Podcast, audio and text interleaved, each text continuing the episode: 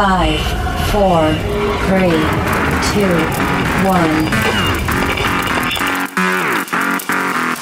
Ha llegado el momento, tu momento para disfrutar, para divertirte, para informarte. Este es tu momento de ser libre en nuestra frecuencia. Ponte los audífonos, vivamos, la experiencia.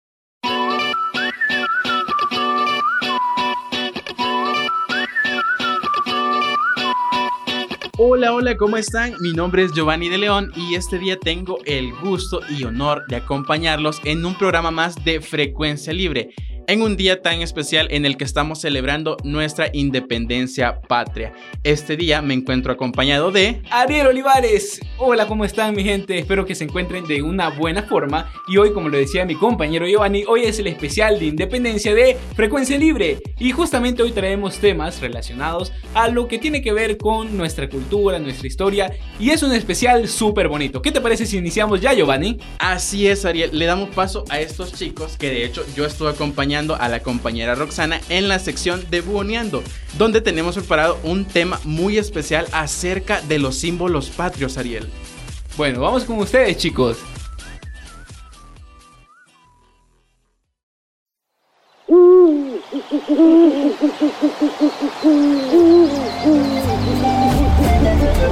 Buoneando, tu sección favorita. Historias, tradiciones, folclore, tal como somos.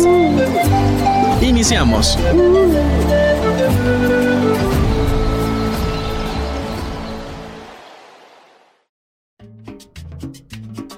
Hey, hola amigos, ¿cómo están? Espero se encuentren muy bien de salud. Sean bienvenidos a una edición más de tu sección favorita, donde hablamos de nuestro mágico país, su cultura, sus historias y sus tradiciones.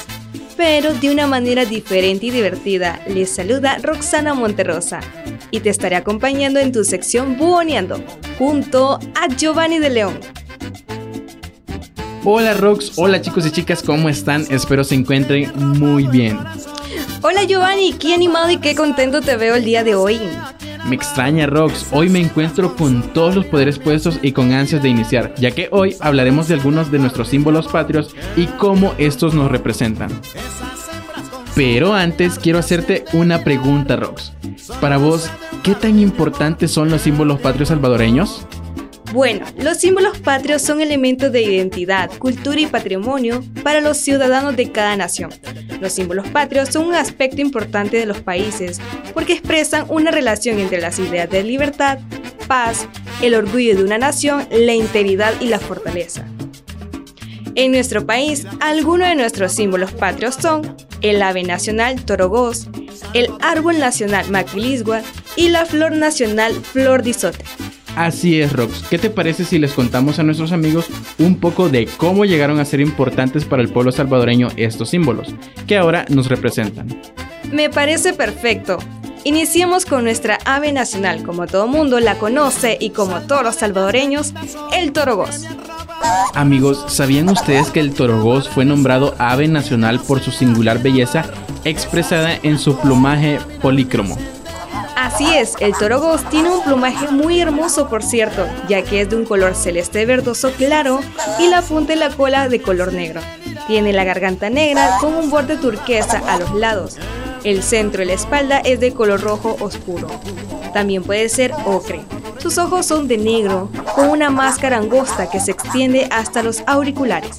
Y déjame decirte, Rox, que el torogós fue declarado ave nacional por acuerdo legislativo el 21 de octubre de 1999.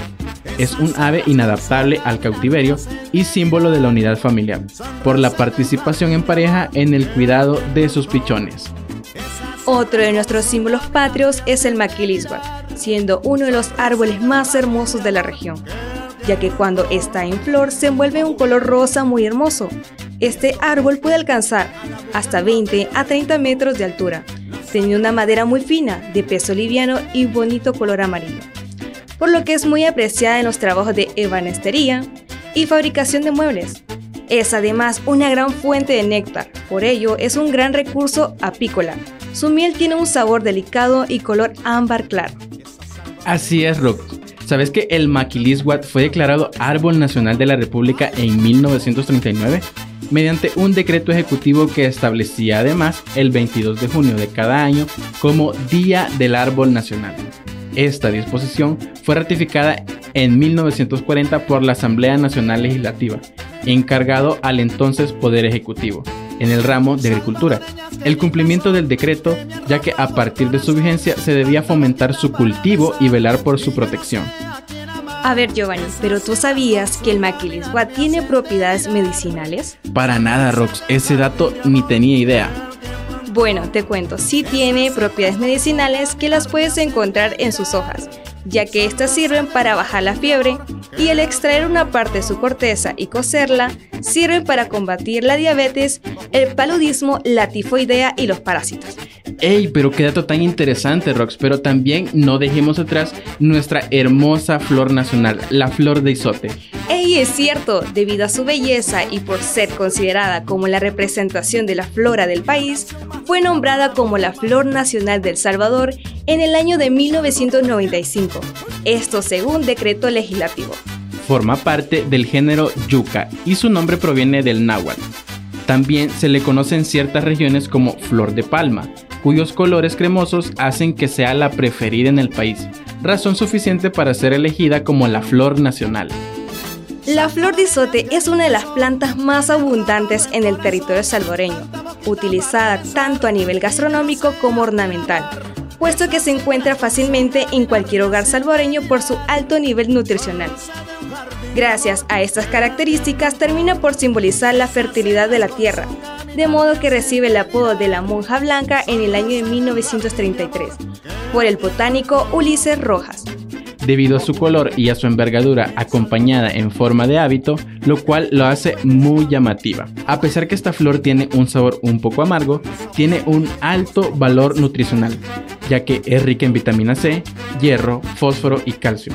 Muchos salvadoreños la consumen mezclándola con huevo, tomates, infusiones de té con limón, ensalada, entre otros.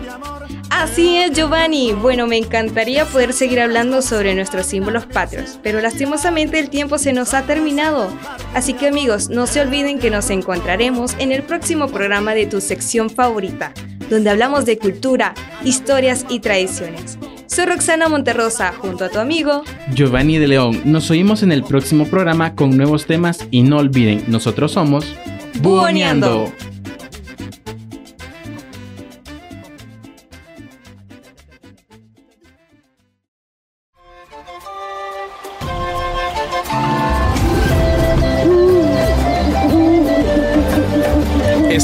Sección Buoneando. Es tu cultura, nuestra cultura. Hasta la próxima.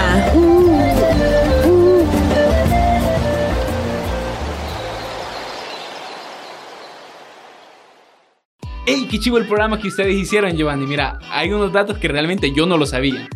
Fíjate que de hecho ni yo, pero a la hora que estábamos haciendo el guion con mi compañera, o sea, nos parecieron datos bastante interesantes. Pero hablando de otro tema, pero siempre dentro del Salvador, la sección de Paola Rogel de lo que no sabías en 30 segundos nos trae preparado un tema bastante interesante.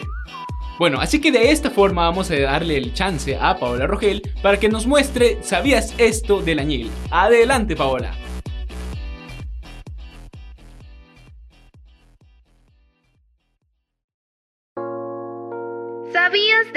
Proviene el añil? El añil fue el producto agrícola base de la economía centroamericana por más de 300 años, desde el siglo XV hasta finales del siglo XXI. Para el año 1860, el departamento de Chalatenango producía el 30% del añil que exportaba El Salvador. Pero, ¿de dónde proviene el añil? Pues ahorita mismo te lo cuento. El añil es un colorante natural que se extrae de la planta llamada quilite o siquilite. Los mayas la utilizaban en sus rituales como medicina para decorar la cerámica y para pintar tenían sus propias técnicas de extracción del colorante. Pero los españoles introdujeron el sistema de obraje para extraer masivamente el denominado oro azul.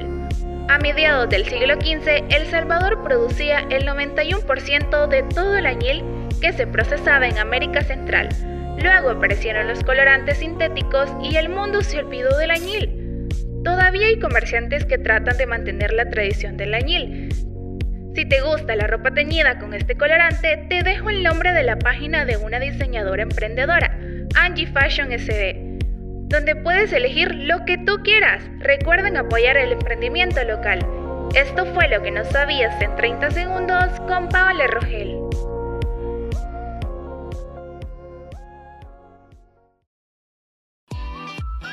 Mira, Ariel, qué interesantes datos los que nos presentó Paola. Es que mira, Paola de plano trajo un programa súper chivo. Y mira, este, fíjate que ahora tenemos que continuar con la programación de Frecuencia Libre y justamente vamos a pasar a un tema artístico, por supuesto, pero con las chicas de Musas.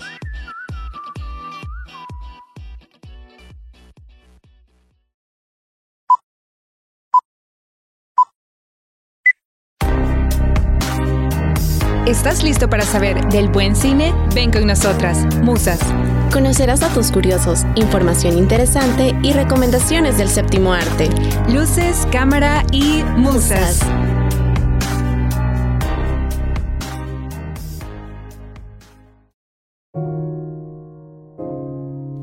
Uf, cinéfilos, estamos en septiembre, el mes de los símbolos patrios, las cachiporras, los desfiles y el fervor de ser salvadoreños. Con esto comenzamos la sección Musas. ¿Qué tal? ¿Cómo están, cipotes? Bienvenidos nuevamente a su espacio donde les hablamos de cine. Soy Diana Chávez y estoy feliz de estar nuevamente en frecuencia libre.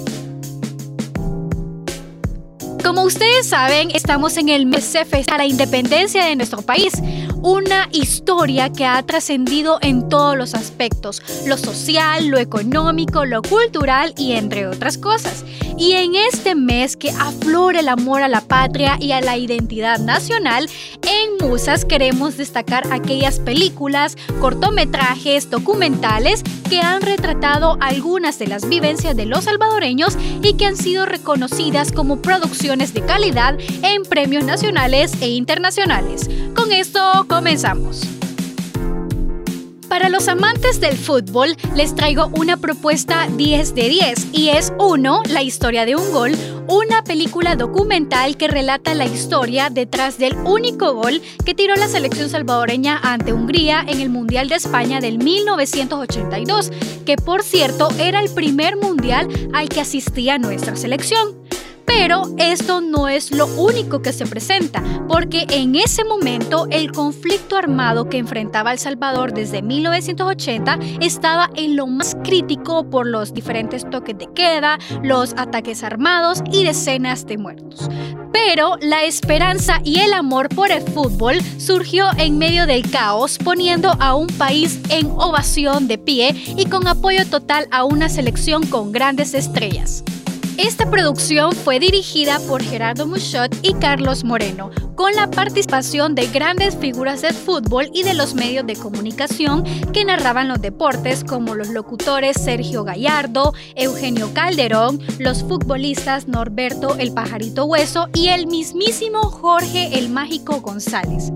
Dicha producción participó en los festivales de Lima de 2010, además en el Festival Internacional de Cine en Guadalajara, México en 2010 y fue seleccionado como uno de los 10 mejores en el International Miami Film Festival 2010.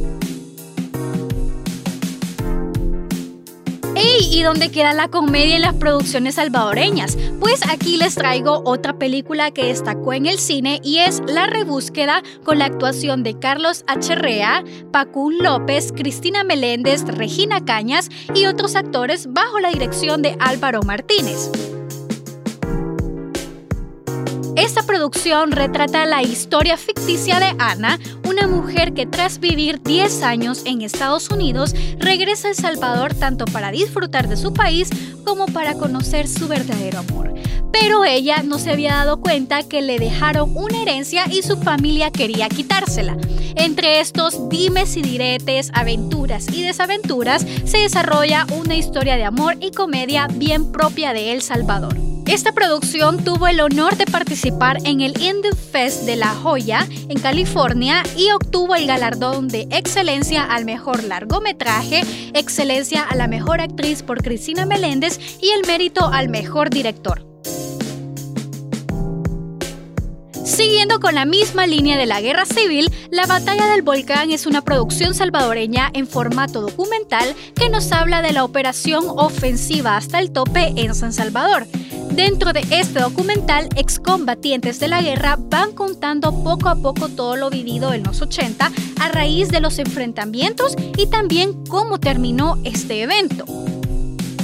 Esta película es dirigida por el cineasta mexicano salvadoreño Julio López y cuenta con diversos archivos entre videos, reportajes y entrevistas que relatan tanto el momento del conflicto y cómo se encuentran los lugares actualmente que fueron afectados por el suceso.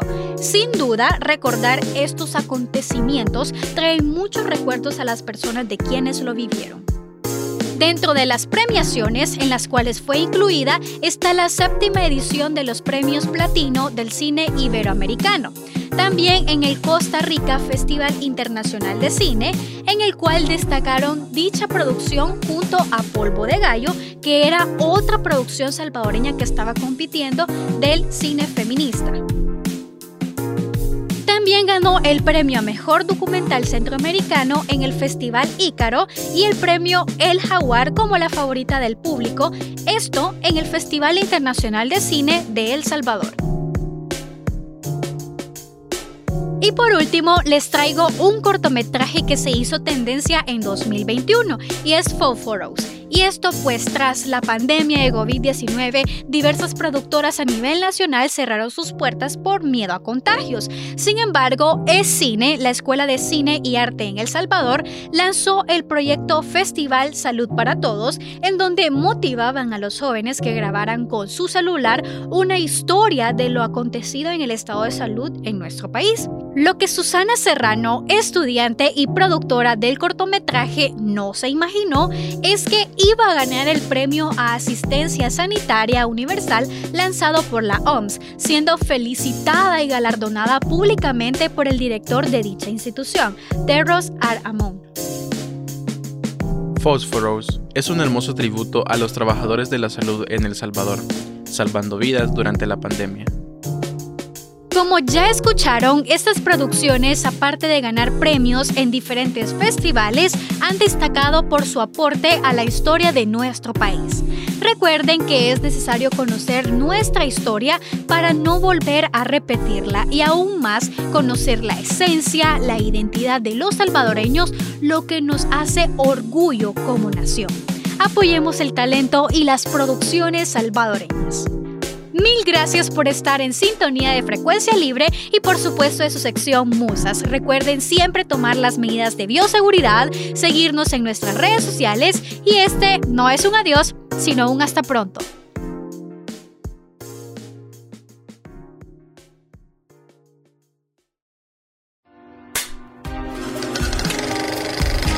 Esta fue la sección Musas. Te esperamos en la próxima, siempre por Frecuencia Libre.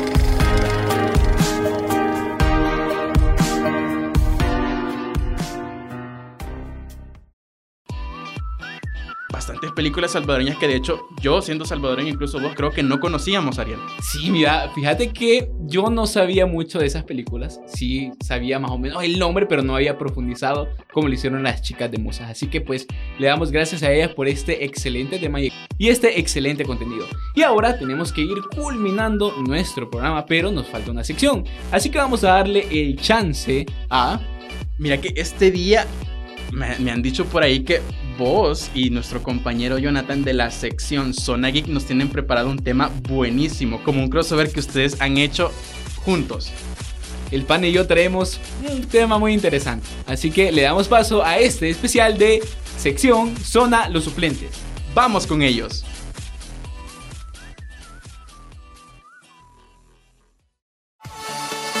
¿Te gusta el mundo de Marvel, DC Comic, anime, el manga o los videojuegos? De esto y más hablaremos aquí, en Zona Geek.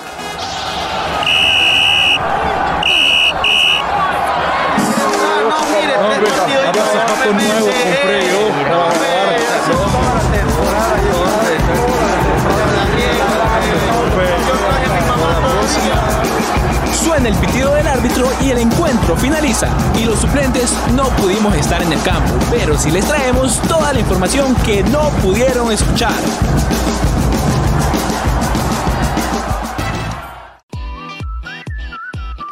Hola mi combo, espero que se encuentren bien. Mi nombre es Ariel Olivares y como ya es una tradición, les doy la bienvenida a...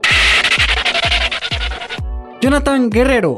Muy buenos días, tardes o noches, sea cual sea la hora en la que nos estés escuchando. Es un placer acompañarlos en esta sección. Hey Jonathan, ¿qué estás haciendo aquí?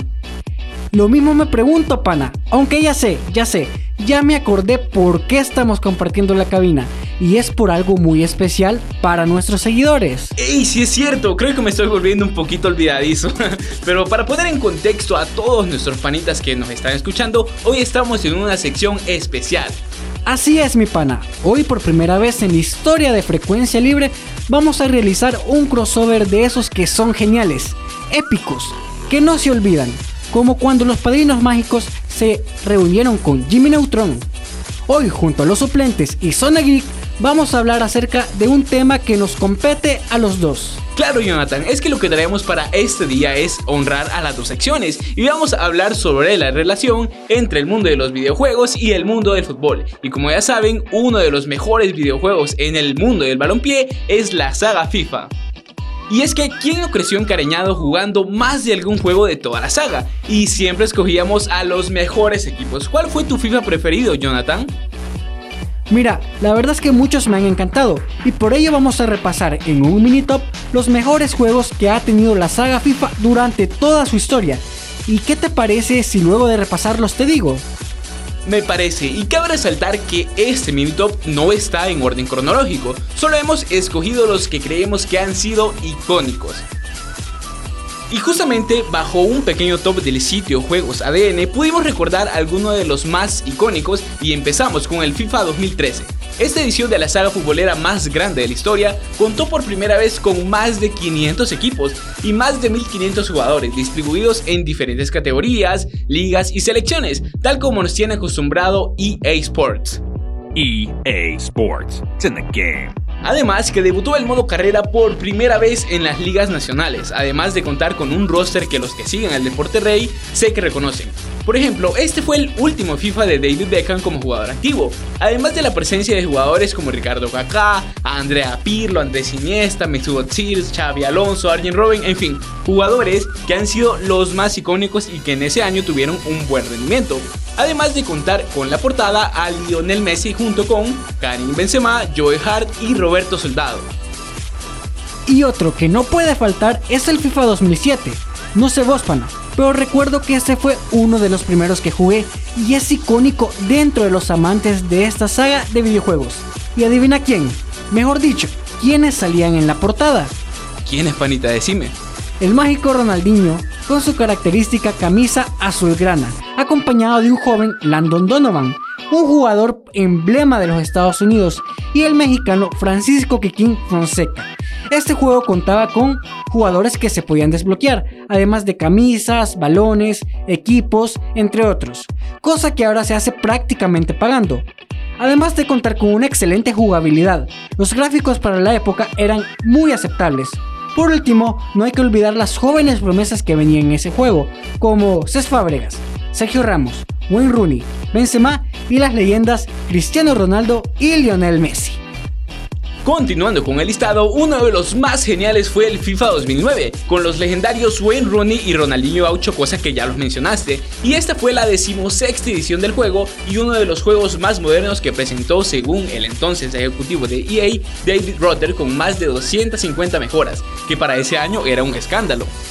Además de contar con jugadorazos como lo eran Paolo Maldini, como ya lo mencionaste también, Cristiano Ronaldo, Lionel Messi, Xavi, Carles Puyol y otras estrellas como Didier Drogba, Diego Milito, Peter Cech, Michael Ballack, en fin, montón de estrellas que creo que llegan a nuestra infancia, ¿verdad, Jonathan? Así es, panita, vos lo has dicho. Y sabes, quiero ir cerrando esta hermosa sección en este hermoso programa con el que quizás, bueno, con un FIFA que quizás no todos estén de acuerdo, o tal vez no lo jugaron, y es el FIFA 98. Y yo sé que ustedes se pueden estar preguntando, ¿pero por qué? Y es porque este año, por ser mundial, nuestra selecta estaba incluida. Así es, la selección se hacía presente por primera vez a este icónico juego.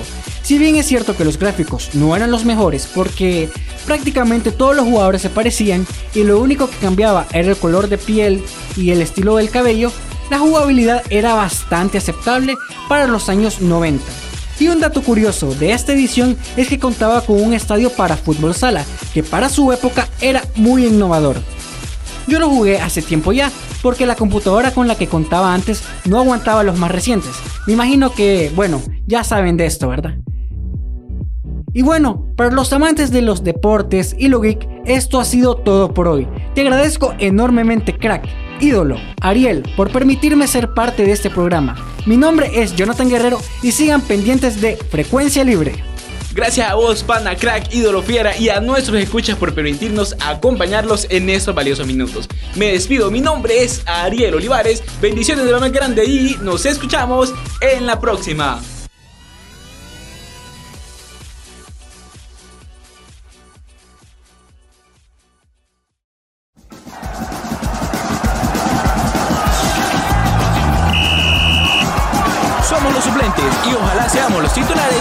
Siguiente encuentro. Hasta la próxima. Zona Geek, un lugar para todos los gustos. Hasta la próxima.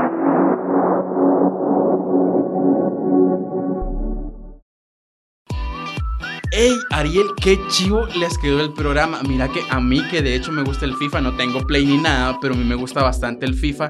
O sea, me dieron datos que yo ni conocía. Mira, nosotros creo yo que crecimos, bueno, hablo por nuestra parte, en este caso con, Jonathan, que fue, el, fue el, que, el que me ayudó pues a hacer aquí el programa y la sección. Este, crecimos jugando FIFA y pues creo que más de alguno de los que nos está escuchando ahorita, creo que también fue así, ¿no? Entonces hay FIFA muy interesantes y hay juegos que, que vale la pena recordar. Ya en los próximos años, ¿no? Creo que ya la saga FIFA ya no va a ser EA Sport, así que, este, o ya no se va a llamar FIFA, mejor dicho. Y hay que aprovechar los últimos minutos de esa saga que fue legendaria, por así decirlo, ¿no? Pero ya para ir terminando, Ariel, déjame decirte que viene la recomendación musical de este día. Es una canción que creo que todos nos conocemos y que de hecho hasta nos ha hecho bailar. Esta es Mi País de los Hermanos Flores.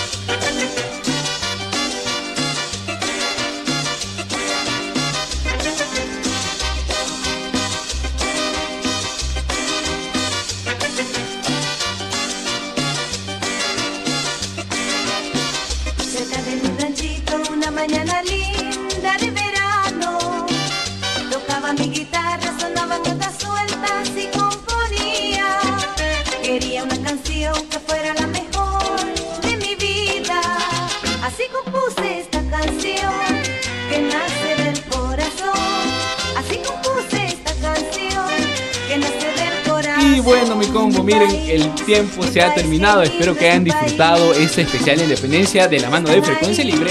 Fue un enorme placer y mi nombre es Ariel Olivares. Y el mío, Giovanni de León. Y no se olviden de seguirnos en nuestras redes sociales como Frecuencia Libre en Instagram y Facebook. Nos escuchamos. Hasta la próxima.